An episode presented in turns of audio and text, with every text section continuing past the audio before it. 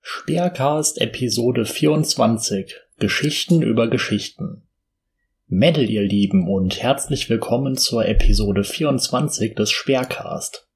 Es ist der 1. November des Jahres 2020 und heute hört ihr Ein Oger für den Kaiser von Mullenschanz, gelesen von Aria, Reiners Buchclub von Pensi 5000, gelesen von Schafhirte, Gewitter bei Rainer von Robby Robene, gelesen von Troll Lindemann, Rita die erste Hatermulle von Puck die Stubenfliege, gelesen von Aria, sowie Rainer und das, was bleibt von Cassius, gelesen von Troll Lindemann.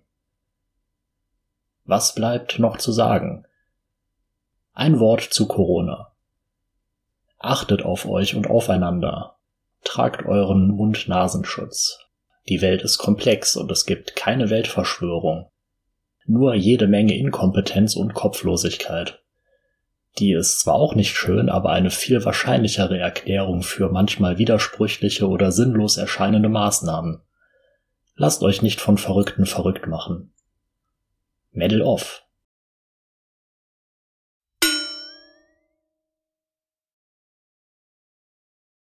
Ein Oger für den Kaiser Text von Mullenschanz, gelesen von Aria. Ein Bericht aus dem Jahr 92 nach Christus. In dem Gebiet, welches die Römer von jenseits des Limes als freies Germanien bezeichneten, interessierte man sich wenig dafür, woher die einzelnen Orte und Dörfer ihre Namen hatten. Natürlich galt dies auch für die Siedlung am Schauerberg. Doch Wer vermutete, dass einem dort kalte Schauer über den Rücken jagen konnten, hatte durchaus recht. Schuld daran trug jedoch kein böser Geist oder das Wirken von Trollen und Dämonen, sondern Reiniger, Sohn des Rüdiger. Rüdiger war in der Siedlung durchaus beliebt gewesen.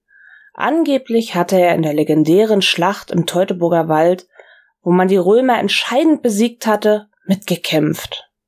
Gerüchten zufolge besaß er aus dieser Zeit noch immer seine goldene Kriegskeule und angeblich hatte der kurulische Stuhl, auf dem er in seiner Hütte zu sitzen pflegte, einst dem Feldherrn Varus persönlich gehört. Rüdiger, so sagte man, solle fünf Römer auf einmal mit seiner Manneszier gepfählt haben, und sich vor lauter Kampfeswut noch drei Tage nach dem Ende der Schlacht an den toten Legionären vergangen haben. Doch vor drei Jahren war Rüdiger gestorben und anschließend hatten seine Frau Rita und seine Tochter Ramona das Weite gesucht. Nur Reiniger war geblieben und hatte seitdem dafür gesorgt, dass die Bewohner der Siedlung am Schauerberg ihn am liebsten gestern losgeworden wären. Reiniger hatte binnen kurzem das Erbe seines Vaters vertrunken, danach jedoch hatte er sich geweigert, etwas für seinen Lebensunterhalt zu tun. Jeder Versuch für ihn eine Beschäftigung zu finden war gescheitert. Zwar hatte Reiniger sich seiner Fähigkeiten als Krieger gerühmt, war er doch nach seinen Angaben schon im Alter von vier Jahren mit Rüdiger auf Kriegszug gegangen. Doch bei den Waffenübungen war er beim Versuch, sein Schwert zu schwingen, über seine eigenen Füße gestolpert und hatte sich mit dem Schwertknauf selbst einen Zahn ausgeschlagen. Seine angebliche Meisterschaft im Messerwurf stand darin, einen Unbeteiligten zu treffen, der hinter ihm gestanden hatte. Auch als Jäger und Fallensteller war Reiniger nicht zu gebrauchen. Zwar hatte er von seiner ersten und letzten Jagd stolz ein Wildschwein mitgebracht. Er habe sich ganz allein an das Tier angeschlichen und es mit einem Schuss getötet. Er wollte nicht glauben, dass der Kadaver bereits seit Wochen tot war, und auch der Gestank des madenzerfressenen Tiers konnte ihn nicht überzeugen. Ich riech nix, Etzala! Manch einer hatte damals vermutet, dass Reiniger den Gestank nicht habe wahrnehmen können, da sein eigener Körpergeruch diesen überdeckt hatte. Jedenfalls gab jeder, der Reiniger etwas beibringen wollte, nach wenigen Tagen entnervt auf, und da er trotz allem ein Mitglied der Ting-Gemeinschaft war, der Sohn des Kriegers Rüdiger, steckten sie ihm aus Mitleid regelmäßig Brot, Fleisch und Met zu. Doch irgendwie schien Reiniger daraus abzuleiten, dass ihm derlei zustehe.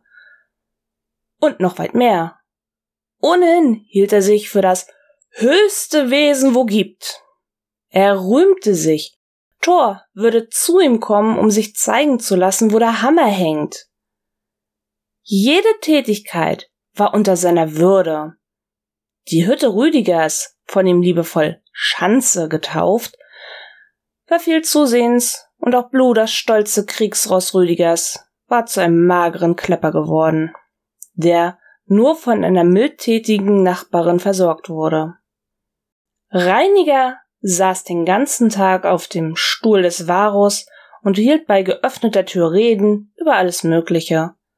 Er hatte zwar von nichts eine Ahnung, aber zu allem eine Meinung. Und wehe dem, der sich auf eine Diskussion mit ihm einließ oder ihm zu widersprechen wagte. Reiniger beharrte auf seinen Standpunkten, und was ihm am Wissen fehlte, machte er durch Lautstärke wett. Noch heute lachten die Dorfbewohner über seine Behauptung, dass Ratten Winterschlaf hielten, während einige Exemplare um seine Füße herumschlichen und sich an den zahlreichen herumliegenden Essensresten gütig taten. Wobei man Reiniger hier zugute halten musste, dass die pfiffigen Nager dabei im toten Winkel unter Reinigers ausladendem Bauch geblieben waren. Mit all dem hätten die wackeren Schauerberger leben können, sogar mit seiner ungehemmt zur Schau getragenen Fleischeslust. Die wenigen Dorfschönheiten hatten sich einfach angewöhnt, nicht mehr an der Tür des jungen Mannes vorbeizugehen, um von seinen an Deutlichkeit nichts fehlen lassenden Angeboten verschont zu werden. Wickst du net? hatte er selbstbewusst gefragt, als man ihn gebeten hatte, bei dieser Tätigkeit doch bitte den Fellvorhang der Hütte geschlossen zu lassen. Vor einiger Zeit jedoch hatten ein paar junge Burschen aus dem Dorf Reiniger verspottet. Der war ihnen daraufhin wutentbrannt nachgestürmt, hatte jedoch schon nach wenigen Metern aufgeben müssen, da er an solche Anstrengungen nicht mehr gewohnt war. Kaum hatte er wieder Atem geschöpft, hatte Reiniger den jungen Männern gedroht, die Prügel hinauszuschmeißen und getönt Traut euch. Kommt zu mir. Dies hatte sich in den umliegenden Dörfern herumgesprochen, und mit der Zeit kamen immer mehr Leute in die kleine Siedlung. Der Ablauf war immer der gleiche. Sie stellten sich in der Nähe des Tors der Schanze auf und fingen an, Reiniger zu beleidigen. Dieser ging jedes Mal darauf ein und drohte den Hey Dan! Niemand wusste, was er damit meinte. Der junge Mann sprach manches wunderlich aus mit seinen Fertigkeiten im Umgang mit dem Schwert. Er besaß eines aus Pappelholz oder den bloßen Fäusten. Gefährlich für die Hey da wurde es nur einmal, als sie den Fehler gemacht hatten, sich an einem Hang stehend über Reiniger lustig zu machen. Er war losgewatschelt, gestolpert und ins Rollen geraten, wobei er einen der Flüchtigen in den Bauch gestoßen hatte. In der Vorstellung Reinigers wurde daraus eine regelrechte Schlacht, bei der er alleine eine ganze Armee in die Flucht geschlagen hatte. Tag und Nacht schrie Reiniger echte, unvermeidliche Hey da an und brachte durch seine Überheblichkeit und Unbelehrbarkeit nach und nach auch diejenigen gegen sich auf, die es gut mit ihm meinten. Und schließlich fassten die Schauerberger einen Plan. Morgen kommt wieder der römische Händler, und wenn er geht, wird der Reiniger mitnehmen. Der römische Händler, ein Bursche namens Rufus, war an Dingen interessiert, die im fernen Rom als exotisch galten. Daher war er durchaus interessiert, als ihm die Schauerberger von einem Oger erzählten, einem menschenähnlichen Monster. Er ist so groß wie ein Mann, aber dreimal so fett und er stinkt schlimmer als. Doch Rufus winkte ab, denn sie waren nur zwei Meilen vom Dorf entfernt und ihm war bereits eine merkwürdige Duftnote aufgefallen. Er legte den Rest des Weges zurück und dann sah er Reiniger, der gerade im Hof seine Notduft verrichtete, um danach seinen gewaltigen Hintern am Stamm einer Eiche zu reiben. Das ist Etzela viel gründlicher, als sich mit Blättern abzuwischen, behauptete er stets. Rufus rieb sich das Kinn und meinte, das ist in der Tat interessant. Der Römer und die Schauerberger wurden sich handelseinig, und einige Stunden später rumpelte ein Karren vor der Schanze vorbei. Reiniger, stets auf der Hut vor den Hey Dan, griff nach seinem Holzschwert und schlich ans Tor. Zumindest versuchte er zu schleichen, doch auf dem von Unrat übersäten Boden war dies ein Ding der Unmöglichkeit. Auf dem Karren war ein riesiger Käfig, und darin erkannte Reiniger eine Mulle. Eine Mulle mit riesigen Brüsten, die sie ihm keck entgegenzustrecken schien. Sie lächelte und als er sah, dass die Tür des Käfigs offen stand, stürmte er los und zwang sich hinein. Sein Speer zuckte und er lächelte. Heute, heute würde seine Jungfräulichkeit enden. Er stürzte sich auf die vor ihm liegende und griff roh nach ihren Brüsten. Plopp, plopp. Mit einem lauten Knall zerplatzten die Brüste der Mulle unter seinen Händen. Reiniger, dachte ein Augenblick, dass dies an seiner unglaublichen Kraft läge.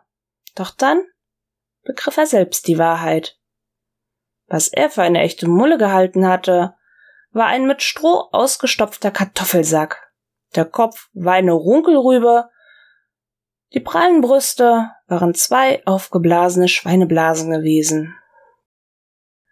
Das ist genau die Scheiße, auf die ich keinen Bock hab, ereiferte er sich doch dann sah er, wie die Tür des Käfigs geschlossen und mit einer schweren Kette verriegelt wurde. Wenig später setzte der Karren sich in Bewegung. Das Protestgebrüllheule Reinigers klang den Schauerbergern wie Musik in den Ohren. Denn mit jedem Meter, den der Karren zurücklegte, wurde es leiser. Und von heute an würden ihre Nächte ruhig und friedvoll sein. Einige Wochen später kam Rufus in Rom an. Einige Schaulustige kamen an den Käfig heran, von dessen Insassen er jetzt mehr denn je überzeugt war, dass er kein Mensch war. Während der Reise hatte er versucht, den Oger mit den Errungenschaften der Zivilisation vertraut zu machen. Reiniger hatte die Austern geliebt. Außen knusprig, innen saftig. Ebenso den Wein. Eigentlich trinke ich ja nicht, außer wenn ich trink. Schwieriger war's gewesen, ihn an Seife. Schmeckt voll scheiße. Er hatte aber dennoch drei Stücken verschlungen. Zu gewöhnen. Und Rufus schauderte noch heute bei dem Gedanken, was passiert war, als er dem Oger mit einem gebratenen Schaf eine Freude hatte machen wollen. Die Größe und der Glanz der ewigen Stadt ließen sogar Reiniger verstummen für etwa drei Sekunden. Dann fing er an, seine Sinneseindrücke zu kommentieren. Ey, ihr Mollen, ich hab Etzerl ein größeres Feuer in meinen Lenden für euch, wenn ihr versteht, rief er einer Gruppe weißgekleideter Frauen zu, die vorsichtig eine Flamme trugen. Still doch, das sind die vestalischen Jungfrauen, zischte Rufus. Doch Reiniger machte den Damen einige Angebote, ihre Ungeficktheit hier und jetzt zu beenden. Dann machte er sich über einige Männer lustig, die voll hässlich aussehen in ihrem Bettlagne. Die Angesprochenen, eine Gruppe Senatoren in ihren Togen, kam näher, und einer von ihnen wollte wissen, was der Händler da auf seinem Wagen hatte. Ein Oger, eine Kreatur aus Germania. Seid ihr wohl interessiert, Herr? entgegnete Rufus. Der Senator lächelte und meinte, Nun, für die Spiele, um meine Ernennung zum Konsul voranzutreiben, dürfte schon etwas Besonderes sein. Reiniger, selbst seit seiner Geburt davon überzeugt, etwas ganz Besonderes zu sein, lächelte, als der Senator Rufus durch einen Sklaven einen schweren, metallisch klimpernden Beutel überreichen ließ. Wenig später wurde der Käfig zu einem großen ovalen Gebäude gebracht. Ein großer Mann nahm Reiniger in Empfang und man brachte ihn in eine unterirdische Kammer, die zwar ebenfalls vergittert war, doch dafür bekam er nach Herzenslust zu essen und zu trinken. Das riesige Kolosseum, welches 80.000 Besucher fasste, alle von den Lachsalben wieder. Das Spiel, welches der Konsul der Menge bot, war zwar unblutig, aber dafür ungemein lustig. Eine große, fette Kreatur laut dem Ausrufer ein Oger aus Germania war vor die Loge des Kaisers gerufen worden und war nach seinen Wünschen gefragt worden. Wenig später waren einige leicht bekleidete Damen aufgetreten, die die gewünschten Dinge, ein gebratenes Wildschwein, Melodeneis mit ganzen Früchten und ein Fass Met auf leichten Karren hinter sich herzogen. Dann hatten sie gemeint, er bräuche nur noch zuzugreifen, entweder bei den Leckereien oder bei ihnen. Der Oger hatte versucht, sich auf eine blonde Sklavin zu stürzen. Doch obwohl diese den Karren zog, konnte sie leicht den Abstand zu dem keuchenden Koloss halten. Reiniger schwitzte bald und fluchte, ließ sich jedoch immer wieder aufs Neue zu der vergeblichen Jagd reizen. Um das Ganze aufzulockern, sprangen einige als Satyren verkleidete Männer um Reiniger herum und riefen ihm Spottnamen zu. Vor allem solche, die das Missverhältnis zwischen der Größe seines Gemächts und seines Bauches zum Thema hatten. Auch sie versuchte der Oger zur Belustigung des Publikums zu fangen. Immer mehr Besucher skandierten den Namen des angehenden Konsuls. Er hieß Metellus. Doch aus den Kehlen von 80.000 Römern klang es wie Medal! Medal! Metellus lächelte. Zwar ernannte der Kaiser die Konsuln, doch einem Liebling des Volkes wurde ein solcher Posten selten versagt, so dass es immer gut war, sich bei den einfachen Leuten beliebt zu machen.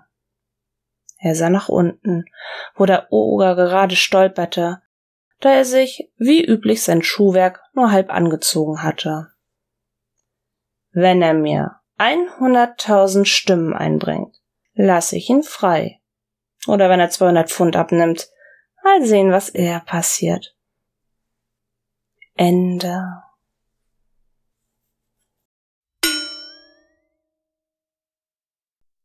Reiners Buchclub.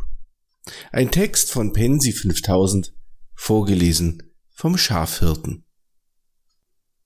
Bei Wongels zuschauerorientierten Abstimmung ist also rausgekommen, dass das geneigte Publikum ein Video zum Thema Bücher wünscht und Flugs liefert der Speckbeppo ein Video zum Thema Buch. Ob Reiners Fans diese Wahl getroffen haben, um Reiners Legasthenie und Unwissenheit in Maximalgröße zu beobachten, ist eine andere Diskussion. Man darf annehmen, dass sich unser professioneller Videoproduzent Abgesehen davon, die Bücher, an die er sich noch irgendwie erinnern kann, bei denen der Text nicht nur von großäugigen Manga-Figuren ausgespielene Sprechblasen sind, aus den verstaubten Ecken seines Zimmers zu glauben, nicht weiter vorbereitet hat. Schade auch, dass die Abstimmung nicht zugunsten des Themas Musik gesiegt hat, da hätte er sich doch so ausgekannt. Musik, die hat er schon seit seinem fünften Lebensjahr gehört und mag sogar Mozart. Zurück zum Video zum Thema Buch. Kein Drachenlord-Video ohne eine Rechtfertigung. Also diskutiert Rainer erstmal vor der Kamera, warum er heute kein Time of Metal hochlädt. Dabei zeigt er wieder mal vorbildlich, wie sehr ihm seine tollen Drachis doch am Herzen liegen. Nein, es reicht nicht nur zu erwähnen, dass er heute kein TOM macht, weil es sich so gewünscht wurde. Er muss wieder klarstellen, dass er da ja ganz anderer Meinung ist. Vielleicht um seine unermessliche Gnade, auf Zuschauerwünsche einzugehen, hervorzuheben. Dann wuchtet der Butterberg seinen Arsch weiter nach hinten auf dem Sofa und sieht sich scheinbar verwirrt um, um zu fragen, wo sind wir?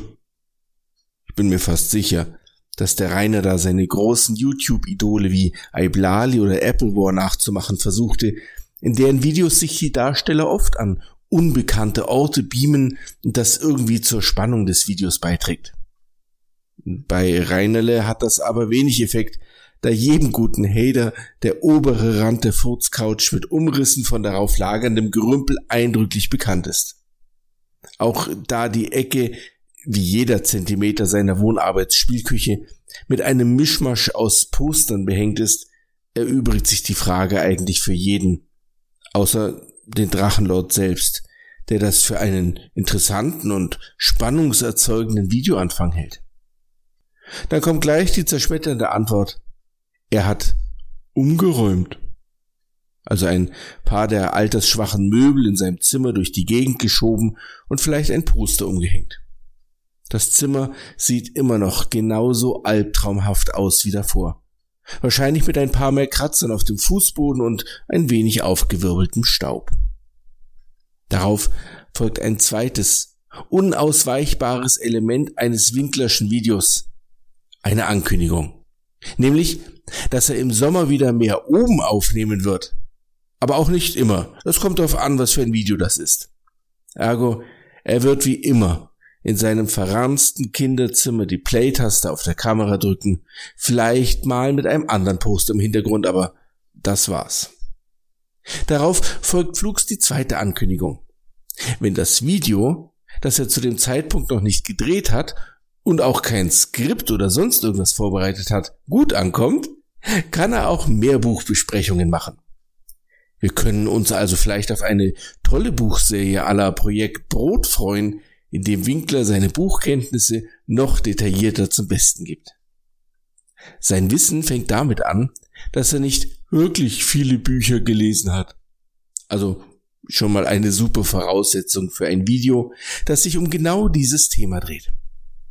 Aber wann hatte der Wingeljunge eigentlich je wirklich weitreichende Kenntnisse über das, was er in seinen Videos vorträgt?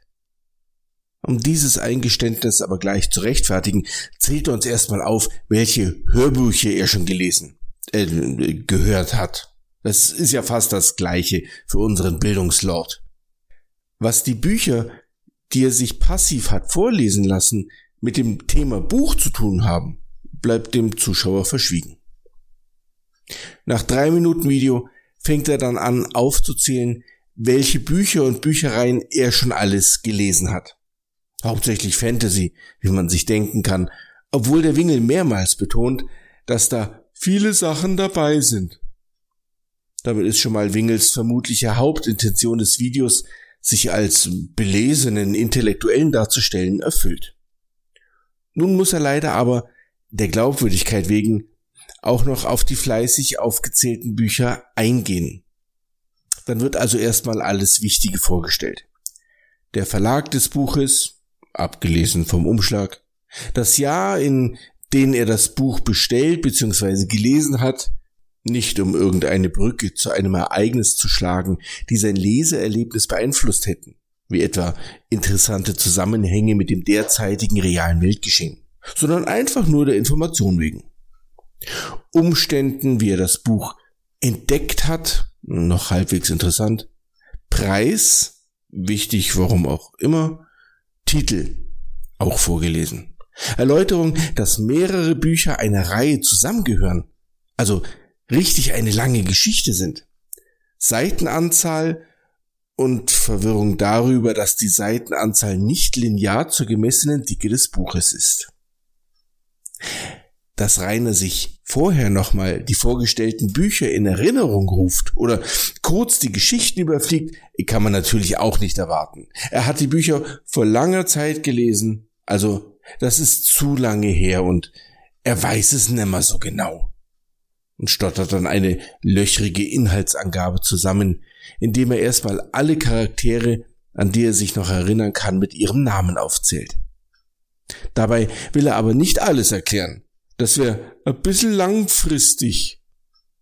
Langfristig ist seine gut 25-minütige Wiedererzählung der Geschichte des ersten Buches ja nicht schon. Zitat Wingel. Ich will euch nicht das ganze Buch vorerzählen, ich pack da nur ein paar Faktoren zusammen. Dann geht es gleich weiter mit der unglaublich langwierigen Nacherzählung der Kindergeschichte.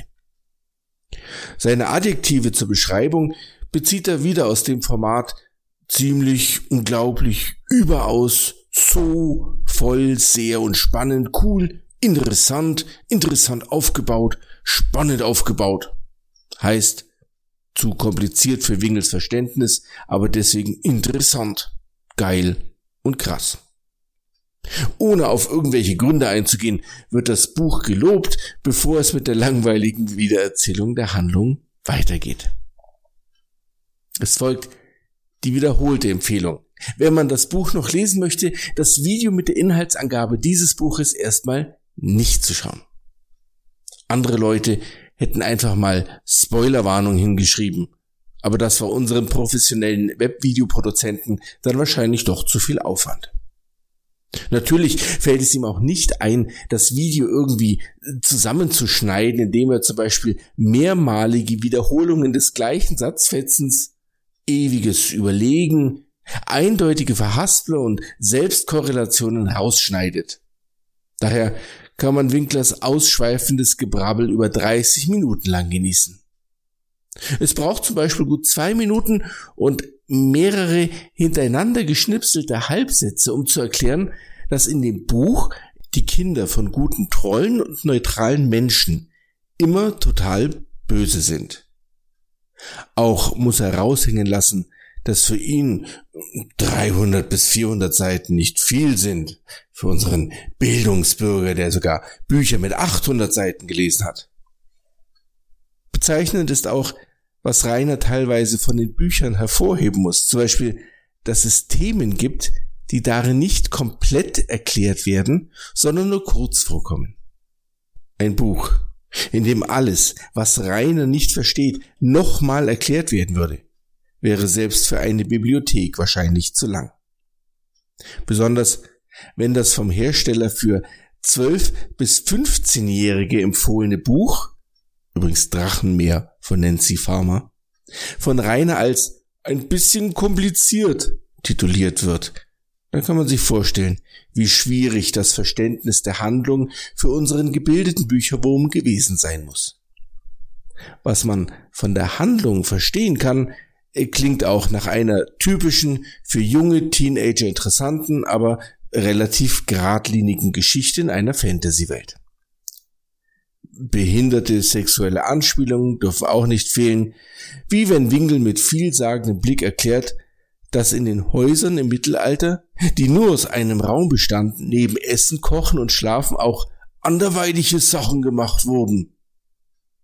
Vielleicht ist Wingels Spielwohn-Arbeitsküche auch nur eine Anlehnung an diese edlen Räume aus dem Mittelalter, minus das Kochen natürlich.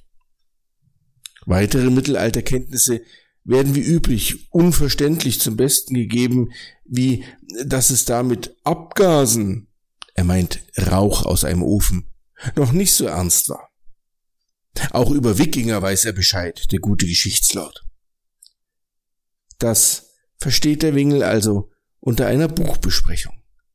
Die Handlung ewig lang, maximal langweilig und wahrscheinlich ziemlich stümperhaft zusammenfassen, um das Buch wie alles als ziemlich geil zu bewerten. Ich frag mich echt, warum er es für wichtig hielt, das ganze Buch so lang zusammenzufassen. Hat er einfach kein Zeitgefühl, sobald er einmal anfängt zu schwafeln? Oder denkt er, für eine Person, die das Buch noch nicht gelesen hat, aber daran interessiert ist, ist eine derart langatmige und gleichzeitig von Wissenslücken strotzende Zusammenfassung irgendwie interessant? Gerade bei einem Buch, das Drachenmeer heißt und auf dem Kanal des Künstlers Drachenlord wäre es doch wenigstens interessant gewesen, mit den Drachen im Buch anzufangen. Von da aus dann die Geschichte kurz zusammenfassen, um dann auf eine wirklich durchdachte Buchkritik zu kommen. Aber was schreibe ich hier eigentlich? Es geht immerhin um den Wingel. Er hat das Video natürlich ungesehen und ungeschnitten einfach hochgeladen, ohne noch einen weiteren Gedanken an irgendwelche qualitätshebenden Maßnahmen zu verschwenden. Dazu dann noch die Kommentare, dass er das Buch ein anderes Mal noch mehr erklären kann. Ja, wie denn? Indem er wortwörtlich daraus vorliest? Ich denke, er hat sich gedacht, er fasst das Buch kurz zusammen und kommt dann noch auf die anderen erwähnten Werke zu sprechen, hat sich dann aber verlabert und hatte weder Lust, sich noch mehr mit dem Thema zu beschäftigen, noch das Video irgendwie hinterher zu bearbeiten. Sein Versuch, sich als belesenen Bücherwurm darzustellen, ist also wieder mal komplett fehlgeschlagen. Den besten Beweis, dass Rainer kaum liest, mindestens zwei Drittel seiner selbst so hochgelobten Bücher nur als Hörbücher konsumiert hat und selbst für das Lesen von wirklichen Kindergeschichten lange braucht und dann immer noch nicht alles versteht, liefert er selbst mit diesem Video. Gewitter bei Rainer. Bianca kommt wieder zum Lord. Nein, nicht die Trümmermulle, die sich letztes Jahr in der Schanze hat blicken lassen. Bei der aktuellen Bianca handelt es sich um eine angenehme Kaltfront mit viel Schnee, die die Schimmelschanze so richtig schön wohnlich machen wird. Gott sei Dank ist dem Drachen ja vor kurzem erst die Scheune eingestürzt. Mit dessen Dachstuhl kann er einfach sein YouTuber-Paradies heizen, bis die hungrige Müllverbrennungsanlage, die der Meddelige Mittelfrank als Ofen bezeichnet, alles aufgezehrt hat. Wie sein Vorrat an Öl aussieht, kann man sich ja bei seiner finanziellen Lage denken. Richtig, so gähnend leer wie das Vakuum zwischen den Ogerohren. Es wurde zwar mal die Theorie geäußert, dass er nachts heimlich durchs Dorf meddelt und sich das Feuerholz einfach zusammenklaut. Aber wirklich? Er kann seine Kugel von Körper ja keine 30 Meter über einen Feldweg schleppen, ohne Atemnot zu bekommen. Da soll er noch Holz tragen? Er hat ja selbst schon genug Mühe, sich selbst zu tragen. Das beweisen die wundervollen Aufnahmen, wie er sich vom Sofa erhebt. Ähm, Verzeihung, nein, wuchtet. Eher landet dieses zerkleinert im Ofen und der Sendebetrieb wird direkt vom Bett aus fortgeführt. Jawollo, Alter. Jetzt soll er nur noch zum Kacken und Essen aufstehen. Da schlägt das Ogerherz höher. Pinkeln kann er ja einfach in eine der unzähligen Flaschen, die ihm die Hater durchs Fenster werfen. Diese entsorgt er dann auch einfach postwendend und gut gefüllt an die Hater zurück. Haben sie ja verdient. Die sind ja diejenigen, nicht er. Zum Glück hat der Speckbeppo eine ausreichende Speckschicht angefressen, dass er bei den anstehenden Minusgraden nicht frieren muss. Doch seine Wasserleitungen haben diese ja nicht. Wenn es also durch die entglaste Ogerhöhle kalt durchzieht, bekommen die ja vielleicht etwas zu viel Frost ab und es kommt schnell mal zu einem Riss oder Rohrbruch. Kleiner Anreiz für die Autoren. Landunterstaffel durch kaputt gefrorene Wasserrohre in der Schimmelschanze. Ich kann es mir schon vorstellen. Eine explodierte Wasserrechnung, eine tropfnasse Schanze und alles hat nen netten Schimmelpelz. Als ob er sich darum kümmert, alles ausreichend zu beheizen, damit die Leitungen dicht bleiben und die Schimmelschanze so einigermaßen trocken bleibt. Wenn das wirklich passieren sollte, braucht der Oger auch nicht mehr einkaufen fahren, denn dann kann er die Pilze direkt im Wichsfress-Daddelzimmer von der Decke klauben und sich zwischen die Überbisskiefer schieben. Lebensmittelvergiftung hin oder her. Der gute Rainer ist bestimmt auch Pilzexperte und weiß, welche er unbedenklich essen kann. Mich wundert es im Allgemeinen doch sehr, dass er noch keine größere Lebensmittelvergiftung hatte, so wie seine Küche aussieht in diesem feucht-fröhlichen Milieu, in dem der Wingel sein Essen oder auch wahlweise eine neue Folge Brot und Brötchen fabriziert, wird bestimmt der ein oder andere nette Erreger zu finden sein.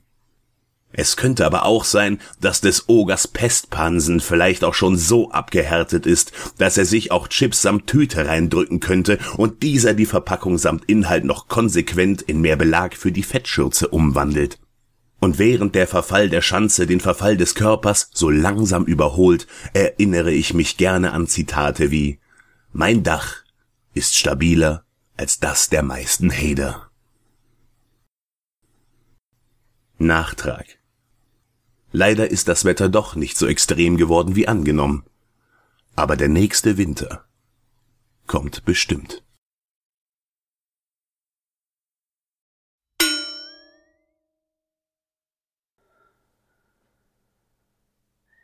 Rita, die erste Hedermulle. Text von Puck, die Stubenflieger. Gelesen von Aria. Im Game wird viel über Rudi spekuliert über seinen Einfluss auf den Erstgeborenen, die Missetaten im Osten oder den Inhalt der Rudy-Tapes. Rudi wird im Game eine so große Rolle zugeschrieben, dass Rita zur Nebenfigur verkommt. Teilweise wird die Rolle Ritas bewusst kleingeredet oder gar neutralisiert. Das wird ihr aber nicht gerecht. Immerhin ist sie Reiners Mutter. Der Dicke ist zu gleichen Teilen das Produkt der Eltern Winkler.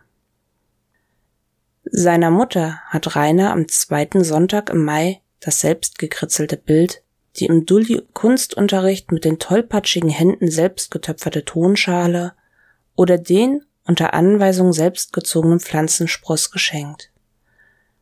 Vielleicht hat er auch für sie mal versucht, die Frühstücksutensilien auf dem Frühstückstisch zu arrangieren, um je nach Grad der dabei aufgezeigten Ungeschicklichkeit vielleicht mit liebevolleren, vielleicht mit nachdrücklicheren Worten auf Dauer von dieser Tätigkeit entbunden zu werden. An Reiners Kindheitserzählung hat mich immer eines nachdenklich gestimmt. Er ist ohne Umwege direkt auf die Sonderschule gekommen. Das ist tatsächlich eines der wenigen Elemente in seinen Erzählungen, in dem er sich nie widersprochen hat und das auch mit Blick auf seinen Charakter und sein Verhalten nachvollziehbar ist. Er beschreibt nie den aufopfernden, wenn auch erfolglosen Kampf seiner Eltern gegen das soziale Stigma der Sonderschule.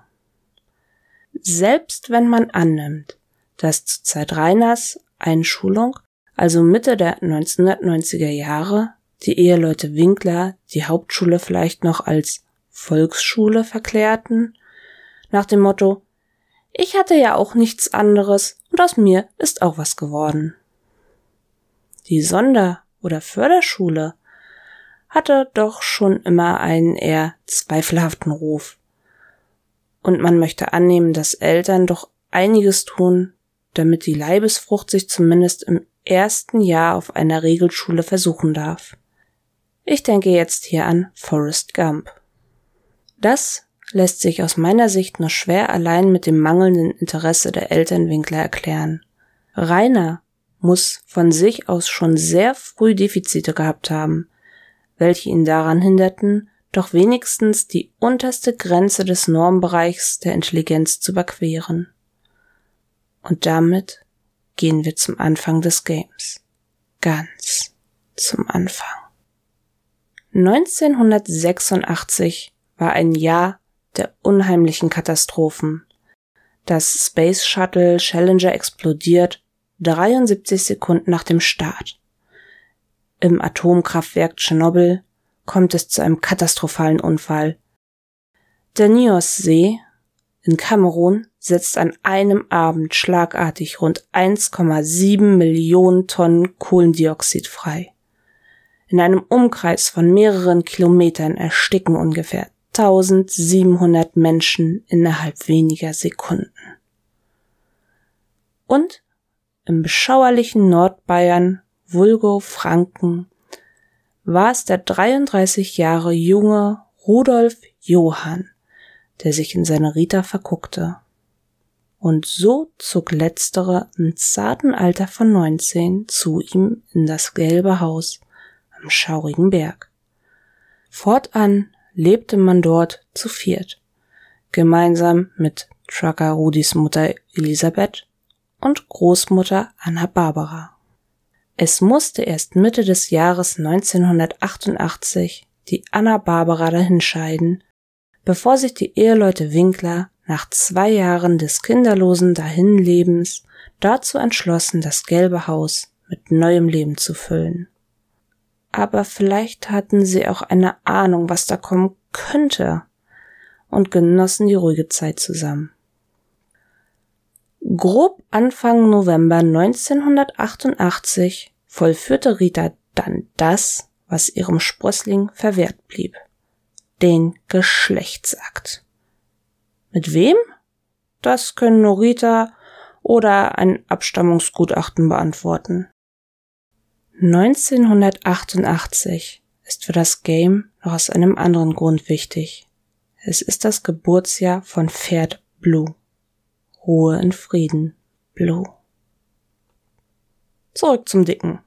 Vielen ist womöglich gar nicht klar, wie zukunftsbestimmt die Zeit zwischen der Zeugung und dem Moment, in dem Reiners erstes Brüllheulen die Schanze und speziell das Dachwerk der Bulldoghalle erzittern ließ, tatsächlich ist. Lange bevor Rudi seinen Stammhalter mit einer Fantaflasche säugen konnte, hat der Winklerbub das aufgenommen, was die 21-jährige Rita konsumiert hat. Erst durch die Nabelschnur, dann mit der Muttermilch.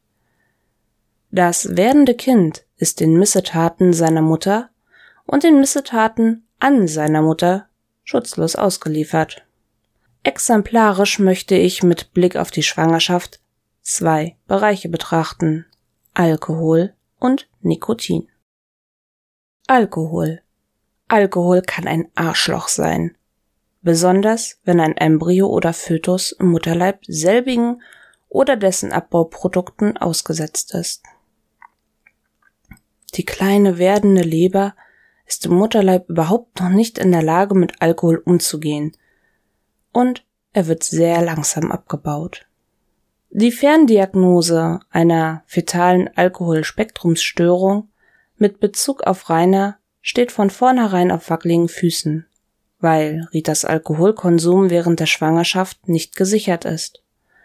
Betrachtet man den Zeitraum November 1988 bis August 1989 gab es sicherlich genug Möglichkeiten zum Bechern. Die Feiertage um den Jahreswechsel, das Osterfest, der 37. Geburtstag des Gatten, knapp einen Monat vor der Geburt und diverse Dorffeste und Stammtische, sowie die vermutlich zahlreichen kleinen Gelegenheiten für normal in das Dorf lebenden eingebundenen Menschen, wo ein Glas nicht schaden kann. Wissenschaftlich hat man FASD grob seit den 1970er Jahren auf dem Schirm. Erste groß angelegte Präventionsprogramme liefen Anfang der 1990er Jahre an. Und selbst heutzutage nimmt man an, dass unter den jährlich circa 730.000 Erdenbürgern, die hierzulande das Licht der Welt erblicken, etwa 26.000 mit einer fetalen Alkoholspektrumsstörung auf die Welt kommen. Damit ist die FASD wesentlich häufiger als beispielsweise der viel gescholtene Autismus. Leider werden mildere Ausprägungen der FASD nur selten als solche diagnostiziert. Die FASD wird je nach Schweregrad in fünf Kategorien unterteilt. In Vollausprägung spricht man vom fetalen Alkoholsyndrom FAS. Das werdende Kind wurde bereits früh noch in der Entwicklung geschädigt und hat mit erheblichen Folgen zu leben. Die drei Bereiche, in denen hierfür Symptome vorliegen müssen, sind Wachstumsstörungen, wie insbesondere ein kleiner Schädel mit Fehlentwicklung des Gehirns, Fehlbildung am Skelett und den Gelenken, verminderte Skelettmuskulatur, Missbildung der inneren Organe und der Genitalien sowie ein geringes Geburtsgewicht und Größe. Störungen des zentralen Nervensystems wie psychomotorische Unruhe wie ADHS, körperliche und geistige Retardierung, wobei ein durchschnittlicher IQ noch erreicht werden kann. Gesichtsveränderungen Typisch sind Veränderungen der Lidspalten, breiter Augenabstand, kurze flache Nase, fehlendes oder schwach ausgeprägtes Filtrum, dünne Oberlippe, Unterentwicklung des Unterkiefers, kleine Zähne. Diese drei Hauptkriterien erfüllt Rainer nicht. Das kann ihm angesehen werden. Beim fetalen Alkoholeffekt, FAE, müssen der Alkoholkonsum der Mutter gesichert und zwei der drei Hauptkriterien erfüllt sein. Der IQ ist oft durchschnittlich. Für das partielle fetale Alkoholsyndrom PFAS müssen der Alkoholkonsum der werdenden Mutter gesichert und Auffälligkeiten des zentralen Nervensystems sowie Gesichtsveränderungen vorliegen. Als alkoholbedingte Fehlbildungen Alcoholic Related Birth Defects ARBD werden bei gesichertem Alkoholkonsum der werdenden Mutter entstehende angeborene Fehlbildungen des Kindes bezeichnet. Da Rainer keine angeborenen körperlichen Fehlbildungen, die mit den entsprechenden Symptomen einhergehen, aufweist, bleibt uns nur die letzte der fünf Kategorien. Ganz ohne körperliche Fehlbildung bei gesichertem Alkoholkonsum der Mutter und lediglich dem Vorliegen von kognitiven Defiziten spricht man von der alkoholbedingten neurologischen Entwicklungsstörung, der ARND. Insbesondere müssen unterdurchschnittliche Leistungen in folgenden Bereichen vorliegen. Sprache, Fein- oder Grobmotorik, speziell der Bereich, der zum Schreiben benötigt wird, räumliche Wahrnehmung und räumliches Vorstellungsvermögen, Lern- und Merkfähigkeit, exekutive Funktionen wie Zielsetzung, langfristige Planung, Priorisierung, Impulskontrolle, Emotionsregulation, Aufmerksamkeitssteigerung, zielgerichtetes Arbeiten, Beobachten von eigenen Handlungsergebnissen und Selbstkorrektur. Rechenfertigkeiten, Aufmerksamkeit, soziale Fertigkeiten und Verhalten. Im Erwachsenenalter leiden Betroffene der ARND oft an Depression, Angst oder Impulskontrollstörungen, sie haben ein erhöhtes Risiko für Suchterkrankungen, Auffälligkeiten im Sexualverhalten und zeigen dissoziale Entwicklung. Insbesondere ist die Anpassung an gesellschaftliche Normen erschwert, woraus sich Probleme im Alltagsleben wie bei der Arbeit oder dem Führen von sozialen Beziehungen ergeben. Regelmäßig ergibt sich auch eine Neigung zu strafbarem Verhalten. Wenn sich das nicht nach, wenn sich das nicht mal nach Rainer anhört. Diese Entwicklungsstörung ist in Gänze übrigens vollkommen vermeidbar, nämlich durch Alkoholverzicht in der Schwangerschaft. Und das ist in meinen Augen Teamarbeit. Zu einer enthaltsamen Schwangeren gehört auch ein Schwängerer, der mitzieht und diese dabei unterstützt. Selbst kleine Mengen Alkohol in der Schwangerschaft können einen reiner Winkler hervorbringen. Rauchen. Nach dem Trinken kommt natürlich das Rauchen. Hierbei ist egal, ob aktiv oder passiv geraucht wird. Der schädigende Effekt ist der gleiche. Rauchen verschlechtert die Sauerstoffversorgung des Ungeborenen. Die Folgen können Wachstums- und Entwicklungsstörungen bis hin zum Tod sein. Die negativen Effekte vom Rauchen auf das Kind im Mutterleib werden etwa seit den 1960er Jahren wissenschaftlich aufgearbeitet, als erkannt wurde, dass Kinder von Raucherinnen ein geringeres Geburtsgewicht aufwiesen. Trotzdem entscheiden sich Eltern nach wie vor dazu, die werdende Lendenfrucht Tabakrauch auszusetzen. Bei rauchenden Müttern scheitert jedoch das Argument, das Kind im Mutterleib nicht dem Nikotinentzug aussetzen zu wollen, daran, dass das Kind den Nikotinentzug dann nach der Geburt durchmacht. Ist das Kind durch den Tabakkonsum geschädigt, spricht man vom fetalen Tabaksyndrom FTS. Im Mutterleib kann das FTS zu Früh-, Fehl- und Totgeburten führen. Die Kinder haben meist ein geringes Geburtsgewicht und können Fehlbildungen an Schädel und Augen, an den Verdauungsorganen oder eine Lippen-Kiefer-Gaumenspalte aufweisen. Etwa die Hälfte der 500 bis 600 Kinder, die hierzulande am plötzlichen Kindstod sterben, waren dem Passivrauchen ausgesetzt. Im Verlauf des Lebens können auftreten Auffälligkeiten bei Atemwegserkrankungen und Mittelohrentzündung, eine Neigung zu Übergewicht, Verhaltensauffälligkeiten und Sozialisierungsprobleme wie Depression, Alkohol- und Substanzmissbrauch, Hyperaktivität, Aufmerksamkeitsdefiziten, Verminderung der Spermienqualität. Ob die Eltern Winkler oder Großmutter Elisabeth geraucht haben, ist mir nicht bekannt. Ich würde es für das Jahr 1989 aber nicht für ungewöhnlich halten. Es gibt noch weitere Faktoren, die auf das werdende Kind einwirken können. Zum Beispiel können das Stresserleben der Mutter und eine schwierige Geburt das Kind erheblich belasten. Eine Ernährung in geringer Qualität oder hoher Quantität können den Grundstein für eine spätere Diabeteserkrankung und ein Übergewicht des Kindes legen. Die Einwirkungsmöglichkeiten von Rita auf den werdenden Rainer waren also enorm. Noch bevor Rudi hätte Hand an Rainer legen können, hätte Rita schon die Weichen stellen können. Als Rita den kleinen Rainer dann das erste Mal in die Schanze trug, wurde diese zum schreienden Haus. Haben die stolzen Eltern ihren Erstgeborenen über das Grundstück getragen und ihm sein neues Zuhause gezeigt? Was für eine Vorstellung hatten sie an diesem Tag für seine Zukunft?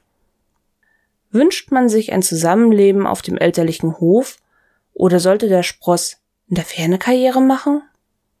Als die Nachbarn dann vorbeikamen, um das Reinerle zu begrüßen und den frisch gebackenen Eltern zu gratulieren, hat er das erste Mal seine Besucher angeschrien. An diesen frohen Tagen hat sicherlich niemand geahnt, wie sehr das Dorf nur 25 Jahre später unter Rainer leiden wird.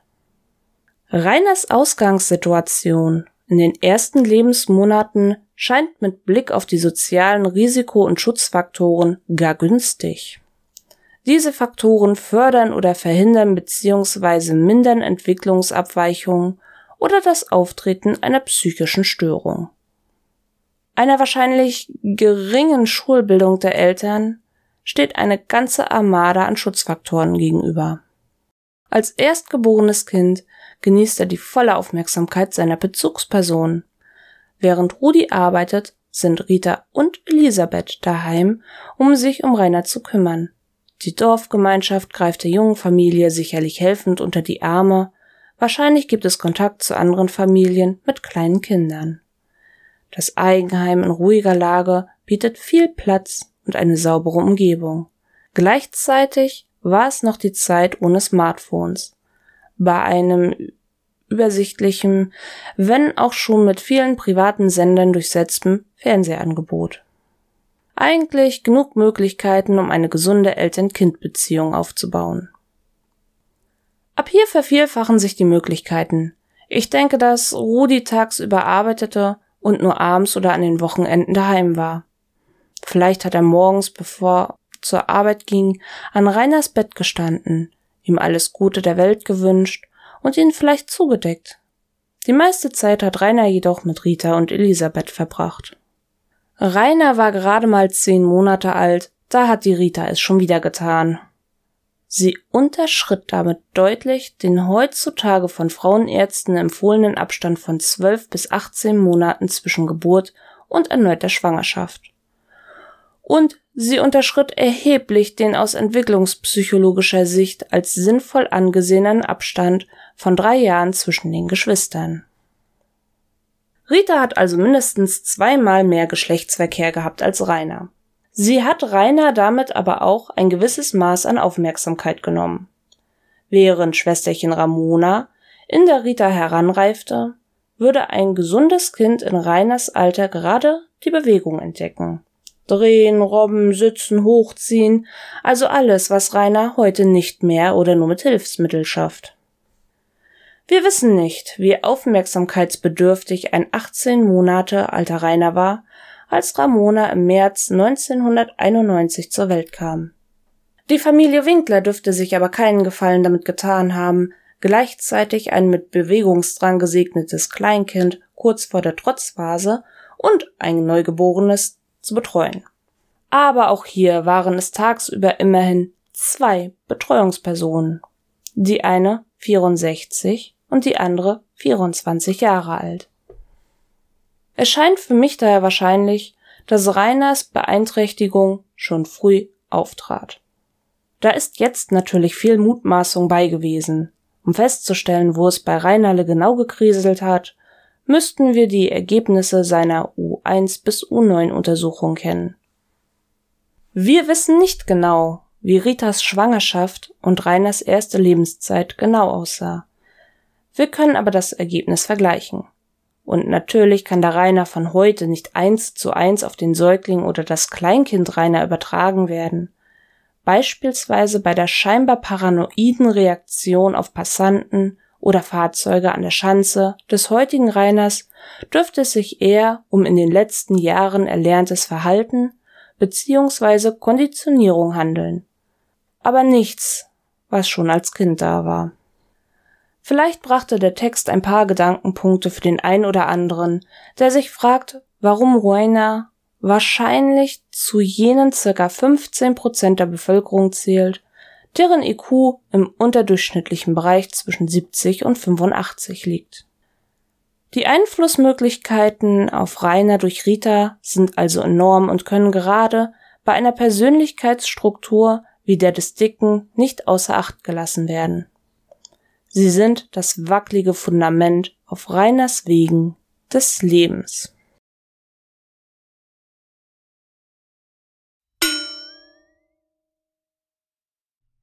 Reine und das, was bleibt.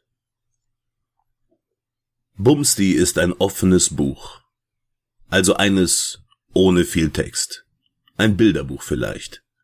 Oder eher ein Plakat, ein Notizzettel, Bumsti ist ein Notizzettel. Mit einem Blick erfasst man den gesamten Inhalt und alles Relevante, das es zu wissen gilt. Was man nicht sieht, verpasst man nicht, denn es existiert nicht. Er ist so durchschaubar, so transparent, dass alles bereits gesagt und geschrieben wurde, was man sagen oder schreiben könnte. Jede weitere Beschäftigung mit dem Buttergolem und seinen Störungen kann eigentlich nur in der Redundanz enden. Einen Text über den Oger zu schreiben, ohne sich oder andere Autoren zu wiederholen, ist heute eine nahezu aussichtslose, herkulische Aufgabe. Sagen wir, wie es ist. Man reitet da ein sehr spezielles totes Pferd. Und doch gleicht der Autor von Texten, die Rainer zum Inhalt haben, dem Sisyphos, wie er vom französischen Philosophen Albert Camus skizziert wird. Eine Arbeit, die man die Wange an den Felsen geschmiegt, dem man den Infernalen als Schauerberg hochrollt, nicht verrichtet, weil man aufs Neue hofft, auf eine Epiphanie, doch ein plötzliches Schlaglicht auf die restlichen zwei Prozent des Lebens unseres Luan-Liebhabers wirft. Man tut sich das nicht an, weil man etwas zu erreichen hofft. Einführungen in das Game, Aufklärung und Verhaltensregeln sind entweder bereits jedem Mitspieler ohnehin bekannt, oder fallen auf taube Ohren. Psychogramme, Vorhersagen oder Rückschauen, Spekulationen über seine Kindheit und Jugend, das buchhalterische Zählen seiner Lügen oder die Kompilationen seiner verbalen oder sonstigen Entgleisungen sind zwar wichtig und richtig, aber eben mittlerweile nur noch Masse, mehr Stimmen im Chor. Nein, man schreibt nicht, weil man sich einen Namen machen will im Game, diese Zeiten sind vorüber, und einigen wenigen Koryphäen überlässt man besser unangefochten das Feld. Man schreibt, weil man muss. Weil man wie der große Reformator Luther, der einst auch der Personifizierung des Abseitigen ins Antlitz starrt und sich denkt, hier stehe ich und kann nicht anders. Kann man ja wirklich nicht. Da wiegt der Wagenschreck die Zoobesucher und Konnoisseure des Spiels in der trügerischen Sicherheit der Lethargie und zack, fährt er mit der Ankündigung seines finalen Endes durch die Gemeinschaft der Rechtschaffenen wie der Windstoß durch den Blätterhaufen im Herbst. Das Ende, so wie es von unserem verfetteten Vollpfosten verkündet wurde, war am Ende desselben Tages wieder einmal ein so vielschichtiger Schuss ins eigene Diabetes zerfressene Bein, dass es eine wahre Freude war. Zum einen hat es sich als eine Fehleinschätzung oberster Güte erwiesen, da es den exakt gegenteiligen Effekt hatte als den von Rainer anvisierten, nämlich dem Game Wind aus den Segeln zu nehmen. Denn wer dem Tiefkühltitanen so viel Verschlagenheit und Weisheit zugesteht, um durch das Eingeständnis der eigenen Besiegtheit den Mitleidsboost und den damit verbundenen Sprung auf die 100k einzukalkulieren, der glaubt auch daran, dass die Erde eine Scheibe ist und auf dem Rücken einer Schildkröte durch das Sonnensystem getragen wird. Nein, seine Entrüstung darüber, dass ausgerechnet das verkündete Aus seiner Aktivitäten die Trends auf YouTube gestürmt hatte, war echt. So ein guter Schauspieler ist er nicht, als dass er das hätte vortäuschen können. Es muss dem Nougat-Narziss ordentlich im klebrigen Herz wehgetan haben. Tja, Pustekuchen. Oder eher Hustekuchen. Zum anderen war es natürlich eine der fettesten Lügen seit Ogergedenken, schon allein deshalb, weil er den Erzfeinden aus dem Kollektiv zugesteht, dass sie gewonnen hätten. Eine Aussage, die er nur Tage darauf in einem Discord-League relativieren musste. Ab jetzt hat ihn die Haterschaft nicht mehr besiegt, wenn er aufhört oder sich löscht. Nein. Ab jetzt kann man ihn nur dadurch besiegen, dass man ihn umbringt. In absehbarer Zeit wird er seine Aussagen dazu, besiegt zu sein oder besiegbar zu sein oder nur durch Mord an seiner Person besiegt zu sein, revidieren, umformulieren und schließlich leugnen. Eine Lüge ist das angekündigte Ende aber auch deshalb, weil die wandelnde Gulaschkanone es an Bedingungen geknüpft hat. Genauso wie das Weitermachen übrigens auch. Und dieses Weitermachen kommt dann prompt als viertes Video nach dem angekündigten Ende. Am selben Tag, an dem er noch leugnet, ein Video hochgeladen zu haben, das da aber bereits sichtbar auf seinem Kanal war. Der Rückzug vom Rückzug des Rückzugs vom Rückzug. Alle, die das nicht wundert, bitte mal die Hand heben. Schön auch zu sehen, dass er zum Sturm auf die nächste Qualitätsoffensive bläst, mit einem Programm und einem Uploadplan und Fanmanagement und der Miteinbeziehung seiner Zuschauer. Nur um der Welt da draußen wieder einmal zu zeigen, wie er scheitert. Denn Rainer glaubt ja ganz fest daran, dass er das alles schafft. Die Dragon Mondays und die Drachenlord-Folgen und natürlich die Radelvideos.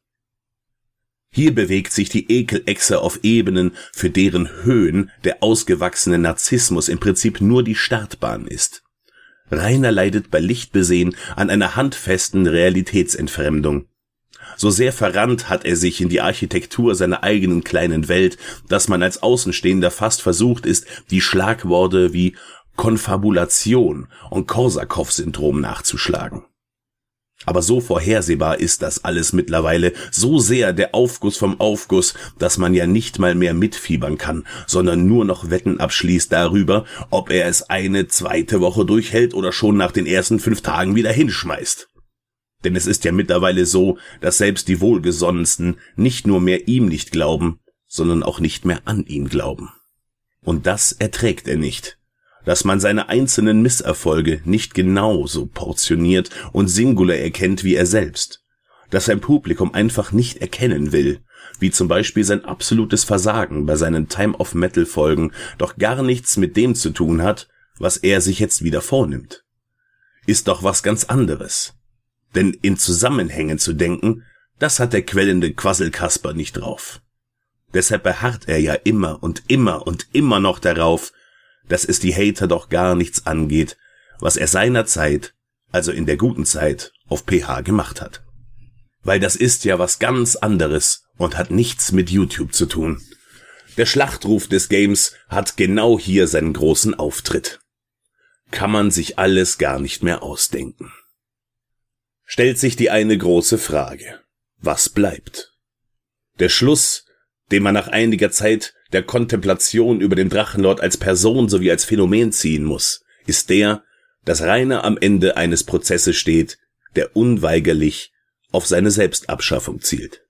Und damit ist nicht der Freitod gemeint, bei weitem nicht. Der fränkische Fladenmann nimmt sich aus denselben beiden Gründen nicht das Leben, aus denen er auch noch nie zu dem gegriffen hat, was er in seinem Klüterkopf als Drogen katalogisiert hat. Erstens wäre er viel zu feige, und zweitens hätte er keine Ahnung, wie er es anstellen sollte. Nein. Selbstabschaffung meint in diesem Kontext die eigene Marginalisierung, die Abtrennung der Person von der Funktion. Und das ist es, was wir erleben, was wir in früheren Zeiten schon in der Tendenz erkannt haben, als größere Männer und Frauen sagten, Rainer sei in seinem eigenen Leben und Schaffen zu einem Stichwortgeber degradiert. Das Game braucht Rainer nicht mehr und die Hater brauchen das Game nicht mehr. Die Idee des sozialen Experiments hat sich erschöpft. Neue Erkenntnisse sind nicht zu erwarten. Bestenfalls als pädagogische Maßnahme kann es durchgehen, um Rainer irgendwann begreiflich zu machen, dass den X-Button zu drücken keine Lösung ist, nur weil man ihn nicht mag. Das Wegschauen keine Lösung ist. Das Ganze ist in die Phase eines Endlosspiels eingetreten, in dem es in Wirklichkeit nur noch darum geht, wie lange sich das Hamsterrad weiterdreht. Fast wie in einem Casinobesuch, wo die echte, im wirklichen Leben verankerte Herausforderung und der Spaß ja weder darin bestehen, den Jackpot zu knacken, noch ohne Verlust aus der Sache rauszukommen, sondern nur zu schauen, wie lange man mit dem eigenen Kreditrahmen durchhält. Sehen wir der Sache ins Gesicht. Bumsti ist langweilig. Nein, so ganz stimmt das nicht. Nicht er ist langweilig, das Drachengame ist es. Und es ist langweilig, weil sein Stichwortgeber vorhersehbar geworden ist. Würden wir das Game, so wie es sich heute darstellt, mit einem sehr komplexen und herausfordernden Brettspiel für 2000 oder mehr Spieler vergleichen, dann wäre Rainer nur noch der Würfel, der zuverlässig eine von drei Zahlen anzeigt und damit die möglichen Spielzüge limitiert. Der Optimist, für den das Ogergehege halb voll ist, könnte natürlich einwerfen, das Spiel ist mittlerweile auf alle vorstellbaren Eventualitäten vorbereitet, aber es sind die Dinge, die man sich eben nicht vorstellen kann, die das Ganze interessant halten. Und natürlich hätte er recht. Oft genug hört man sich auch heute noch den Winklerspross in diversen Leaks und Veröffentlichungen an und kann nicht anders, als ihm auf dem Bildschirm so laut anzuschreien, ob seiner bornierten Dummheit, dass die Nachbarn an einen handfesten Beziehungsstreit glauben. Doch auch diese Reaktion ist, wie so viele andere, mittlerweile erwartbar. Man weiß, worauf man sich einlässt. Die Erfahrung wird beim hundertsten Mal vielleicht nicht schwächer, nicht weniger intensiv, aber nur weil keine Gewöhnung eintritt, behält es nicht unbedingt den Reiz des Neuen. Was kann denn noch kommen? fragt man sich unwillkürlich. Was ist denn noch nicht da gewesen? Ein Bärchen in der Schanze lautet da die reflexartige Antwort. Und was soll man sagen? In der Woche, in der der elende Popanz seine Niederlage auf YouTube einräumt und hoch und heilig verspricht, das Feld zu räumen, erfahren wir obendrein auch noch, dass ein Bärchen obendrauf gewesen ist. Das Schöne an der Sache ist allerdings, dass das zum jetzigen Zeitpunkt keinen Unterschied mehr macht.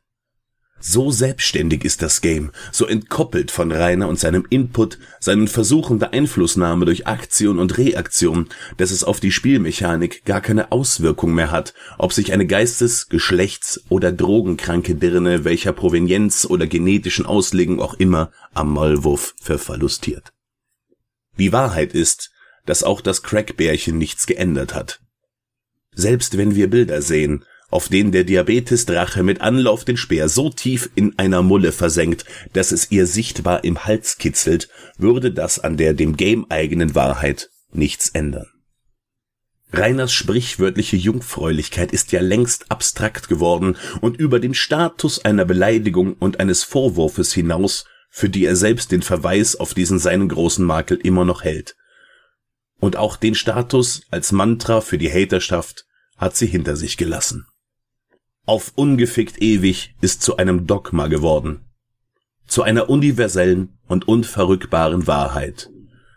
So sehr ist sie in Marmorstein und Eisen gegraben, so sehr zum unanfechtbaren Naturgesetz emporgestiegen, dass sie geradezu als Antithese einer unbefleckten Empfängnis der Madonna herhalten könnte.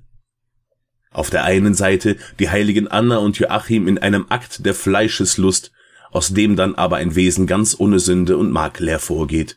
Auf der anderen Seite der Speerspieler, dem der aus wahrer Liebe oder Lust erwachsene Akt so fern bleibt, dass er selbst der Einzige ist, den er beflecken kann.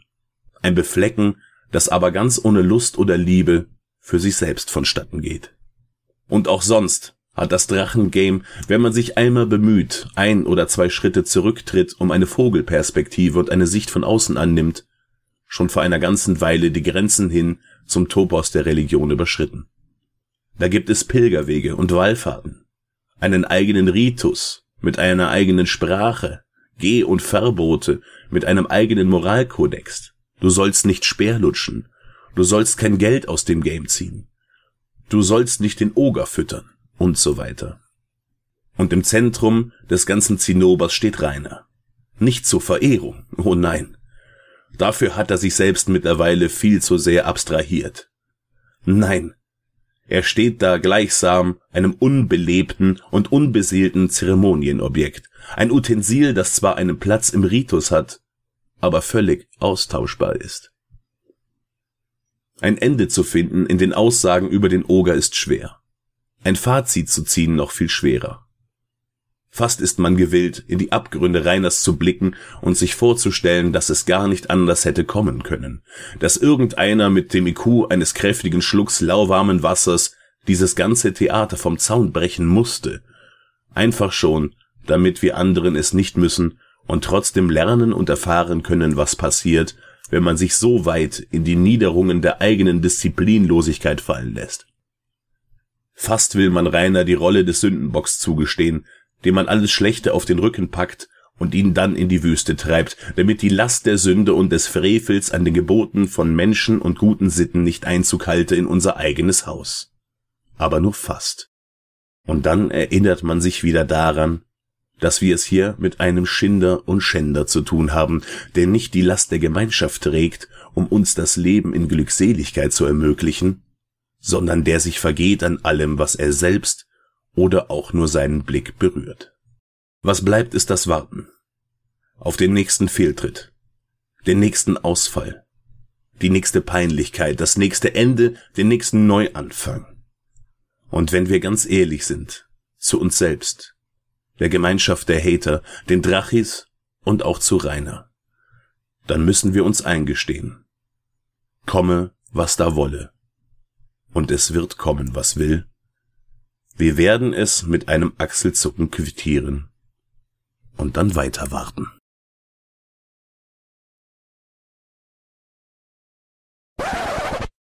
Nanu, was kommt denn jetzt? Ein kleiner Bonus. Speergröße hat hier wieder richtig Scheiße gebaut und einen Text mehrfach einlesen lassen. Deshalb hört ihr nun erneut Reiners Buchclub, aber gelesen von der wunderbaren Aria. Viel Spaß!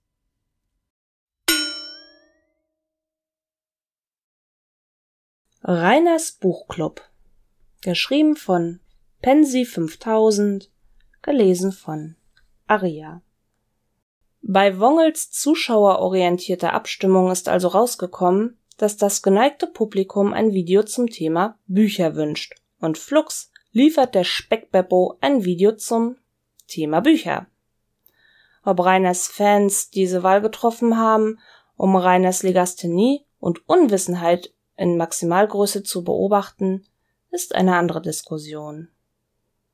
Man darf annehmen, dass sich unser professioneller Videoproduzent, abgesehen davon, die Bücher, an die er sich noch irgendwie erinnern kann, bei denen der Text nicht nur in von großäugigen Manga-Figuren ausgespienen Sprechblasen steht, aus den verstaubten Ecken seines Zimmers zu glauben, nicht weiter vorbereitet hat.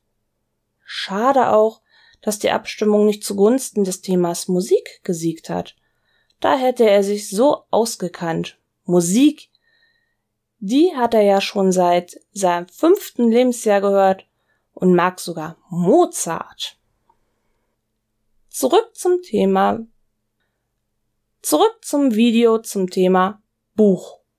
Kein Drachenlord-Video ohne eine Rechtfertigung.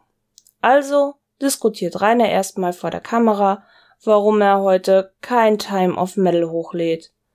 Dabei zeigt er wieder mal vorbildlich, wie sehr ihm seine tollen Drachis doch am Herzen liegen.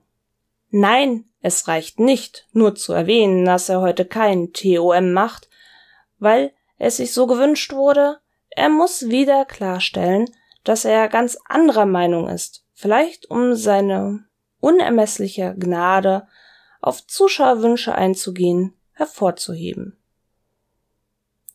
Dann wuchtet sich der Butterberg seinen Arsch weiter nach hinten auf dem Sofa, sieht sich scheinbar verwirrt um, um zu fragen, wo sind wir? Ich bin mir fast sicher, dass Rainer da seine großen YouTube-Idole wie iBlali oder Apple War nachzumachen versuchte. In deren Videos sich die Darsteller oft an unbekannte Orte beamen und das irgendwie zur Spannung des Videos beiträgt. Bei Reinerle hat das aber wenig Effekt, da jedem guten Hater der obere Rand der Furzcouch mit Umrissen von darauf lagernden Gerümpel eindrücklich bekannt ist. Auch da die Ecke wie jeder Zentimeter seiner Wohnarbeitsspielküche mit einem Mischmasch aus Postern behängt ist, erübrigt sich die Frage eigentlich für jeden, außer den Drachenlord selbst, der das für einen interessanten und spannungserzeugenden Videoanfang hält. Dann kommt gleich die zerschmetternde Antwort. Er hat umgeräumt. Ergo ein paar der altersschwachen Möbel in seinem Zimmer durch die Gegend geschoben und vielleicht ein Poster umgehängt. Das Zimmer sieht immer noch genauso albtraumhaft aus wie davor. Wahrscheinlich mit ein paar mehr Kratzern auf dem Fußboden und ein wenig aufgewirbelten Staub.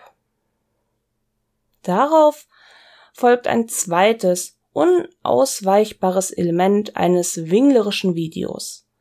Eine Ankündigung nämlich, dass er im Sommer wieder mehr oben aufnehmen wird aber auch nicht immer.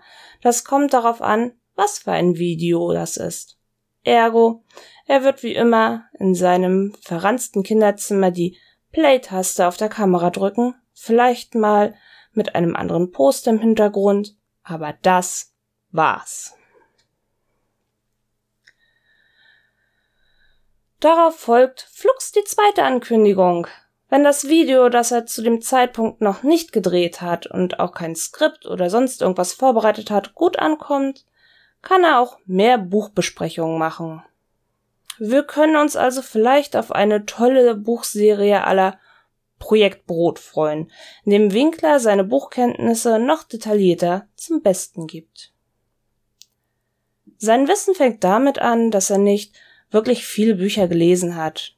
Also schon mal eine super Voraussetzung für ein Video, das sich um genau dieses Thema dreht. Aber wann hatte der Winkeljunge eigentlich je wirklich weitreichende Kenntnis über das, was er in seinen Videos vorträgt? Um dieses Eingeständnis aber gleich zu rechtfertigen, zählt er uns erstmal auf, welche Hörbücher er schon gelesen, äh, gehört hat. Das ist ja fast das gleiche für unseren Bildungslord. Was die Bücher, die er passiv sich hat vorlesen lassen, mit dem Thema Buch zu tun hat, bleibt dem Zuschauer verschwiegen. Nach drei Minuten Video fängt er dann an aufzuzählen, welche Bücher und Büchereien er alles schon gelesen hat.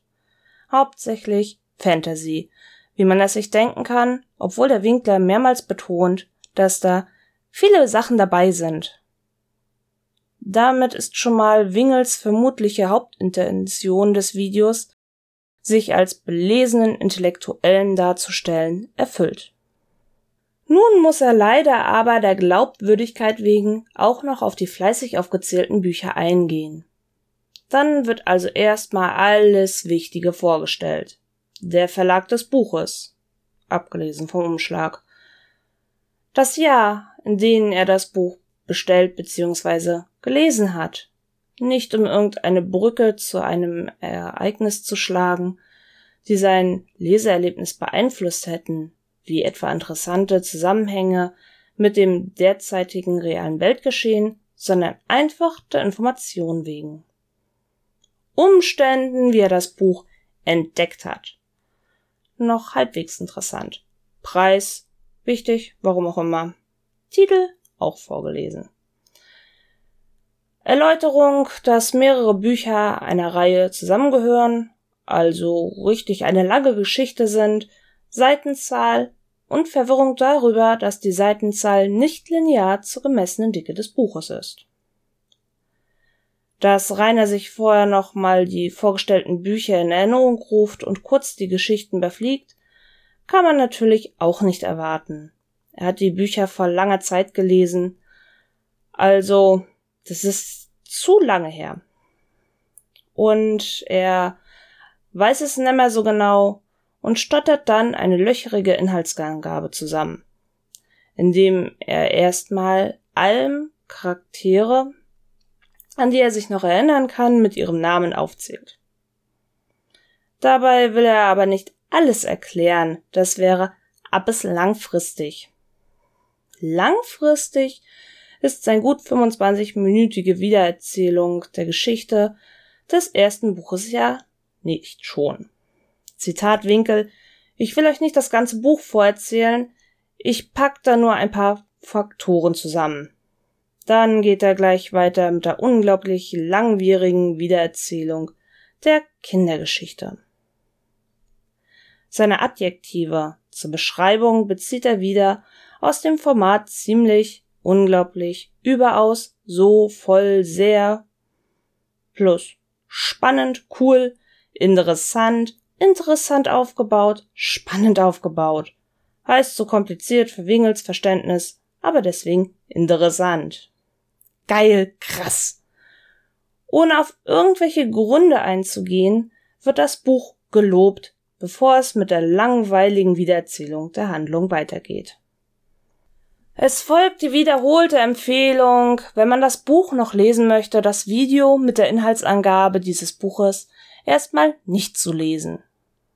Andere Leute hätten einfach einmal Spoilerwarnung hingeschrieben, aber das war unserem professionellen Webvideoproduzenten dann wahrscheinlich doch zu viel Aufwand. Natürlich fällt es ihm auch nicht ein, das Video irgendwie zusammenzuschneiden, indem er zum Beispiel mehrmalige Wiederholungen des gleichen Satzfetzens, ewiges Überlegen, eindeutige Verhaspler und Selbstkorrelationen herausschneidet.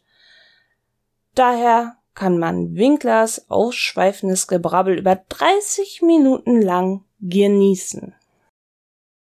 Er braucht zum Beispiel gut zwei Minuten und mehrere zusammengeschnipselte Halbsätze, um zu erklären, dass in dem Buch die Kinder von guten Trollen und neutralen Menschen immer total böse sind. Auch muss er raushängen lassen, dass für ihn 300 bis 400 Seiten nicht viel sind, für unseren Bildungsbürger, der sogar Bücher mit 800 Seiten gelesen hat. Bezeichnend ist auch, dass Rainer teilweise von den Büchern hervorheben muss. Zum Beispiel, dass es Bezeichnend ist auch, dass Rainer teilweise von den Büchern hervorheben muss, zum Beispiel, dass es Themen gibt, die darin nicht komplett erklärt werden, sondern nur kurz vorkommen. Ein Buch, in dem alles, was Rainer nicht versteht, nochmal erklärt werden würde, wäre selbst für unsere Bibliothek wahrscheinlich zu lang. Besonders wenn das vom Hersteller für 12 bis 15-Jährige empfohlenes Buch Drachenmeer von Nancy Former von Rainer als ein bisschen kompliziert tituliert wird, kann man sich vorstellen, wie schwierig das Verständnis der Handlung für unseren gebildeten Bücherwurm gewesen sein muss. Was man von der Handlung verstehen kann, klingt nach einer typischen für junge Teenager interessanten, aber relativ geradlinigen Geschichte in einer Fantasy-Welt. Behinderte sexuelle Anspielungen dürfen auch nicht fehlen. Wie wenn Winkler mit vielsagendem Blick erklärt, dass in den Häusern im Mittelalter, die aus nur einem Raum bestanden, neben Essen, Kochen und Schlafen auch anderweitige Sachen gemacht wurden. Vielleicht ist Wingels Spielwohn-Arbeitsküche auch nur eine Anlehnung an diese edlen Räume aus dem Mittelalter. Minus das Kochen natürlich. Weitere Mittelalterkenntnisse werden wie üblich unverständlich zum Besten gegeben, wie dass es damit Abgasen meint Rauch aus einem Ofen noch nicht so ernst war. Auch über Wikinger weiß er Bescheid, der gute Geschichtslord. Das versteht der Winkler also unter einer Buchbesprechung. Die Handlung ewig lang, maximal langweilig und wahrscheinlich ziemlich stümperhaft zusammengefasst, um das Buch, wie alles, als ziemlich geil zu bewerten. Ich frage mich echt, warum er es für wichtig hielt, das ganze Buch so lang zusammenzufassen. Hat er einfach kein Zeitgefühl, sobald er einmal anfängt zu schwafeln? Oder denkt er für eine Person, die das Buch noch nicht gelesen hat, aber daran interessiert ist, ist eine derartig langatmige und gleichzeitig von Wissenslücken strotzende Zusammenfassung irgendwie interessant? Gerade bei einem Buch, was Drachenmeer heißt und auf dem Kanal des Künstlers Drachenlord, wäre es doch wenigstens interessanter gewesen, mit den Drachen im Buch anzufangen und von da aus dann die Geschichte kurz zusammenzufassen, um dann auf eine wirklich durchdachte Buchkritik zu kommen. Aber was schreibe ich hier eigentlich? Es geht immerhin um den Wingel. Er hat das Video natürlich ungesehen und ungeschnitten einfach hochgeladen, ohne einen weiteren Gedanken an irgendwelche qualitätserhebenden Maßnahmen zu verschwenden. Dazu dann noch die Kommentare, dass er das Buch ein anderes Mal noch mehr erklären kann. Ja, wie denn, indem er wortwörtlich daraus vorliest? Ich denke, er hat sich gedacht, er fasst das Buch kurz zusammen und kommt dann noch auf die anderen erwähnten Werke zu sprechen, hat sich dann aber verlabert und hatte weder Lust, sich noch mehr mit dem Thema zu beschäftigen, noch das Video irgendwie zu bearbeiten. Sein Versuch, sich als belesener Bücherwurm darzustellen, ist also wieder mal komplett fehlgeschlagen.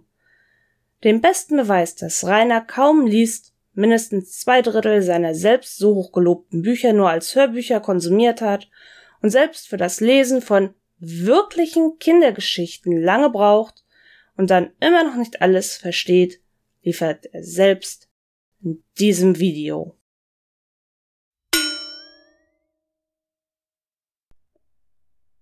Das war der Speercast. Danke fürs Zuhören. Bis zum nächsten Mal. Medal off. In dem Gebiet, welches die Römer von sie Mann, ey, vorhin hab ich's doch auch hingekriegt. Ich riech jetzt. Ich riech nix, Etzala. Manch einer hatte damals vermutet, dass Rainer den Gestank nicht wahrnehmen wollte. Manch einer hatte damals vermutet, dass Reiniger den Gestank nicht wahrhaben. Manch einer hatte damals vermutet, dass Reiniger den Gestank nicht habe wahrnehmen können. Das ist Etzelak das ist genau die Scheiße, auf die ich keinen Bock hab. Das ist genau die Scheiße, auf die ich keinen Bock hab. Das klang scheiße. Still jetzt, das sind die vestalischen Jungfrauen. Still jetzt, das sind die vestalischen Jungfrauen. Zis. Verdammt eh. Verbleibt dem Zuschauer verschwiegen. Fuck. Lange bevor Rudi seinen Stammhalter mit der Fanta-Flasche säugen konnte, ist der Winklerbub das aufge... Was? Shit. Exemplarisch möchte ich mit... Be das werdende Kind wurde bereits früh noch in der Entwicklung geschädigt und hat mit er erheblichen Rauchen verschlechtert die Sauerstoffversorgung. Trotzdem entscheiden sich Eltern nach wie vor dazu, die werdende Le Reiners Ausgangssituation in den ersten Lebensmonaten scheint mit, mit ähm 呵呵呵呵呵呵呵呵